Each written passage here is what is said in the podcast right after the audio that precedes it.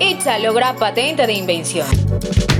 La Superintendencia de Industria y Comercio concedió a la institución universitaria ITSA y a los profesores Rubén Darío Guerra Robles, Gilberto González García y Vladimir Kudris Guerrero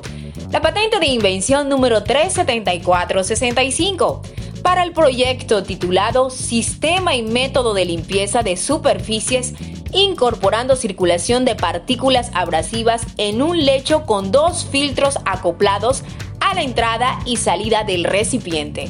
La solicitud para la patente sobre esta invención había sido radicada ante la superintendencia en el año 2017 en un proceso liderado por el proceso de investigación e innovación con el acompañamiento de los profesores autores en mención adscritos a la Facultad de Ingenierías de ITSA, quienes comparten con ITSA la titularidad de la patente, la cual entró en plena vigencia el 25 de agosto de 2020 para un periodo de 20 años contados a partir de la fecha de presentación en Colombia, es decir, desde el 5 de abril de 2017 hasta el 5 de abril de 2037.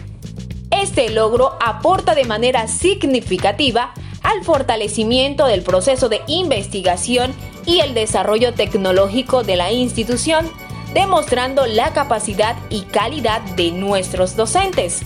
así como de los procesos que lideran la investigación en ITSA, mejorando y consolidando cada vez más los grupos de investigación y su categorización. Para más información, ingresa a www.itza.edu.co. Somos Educación Superior.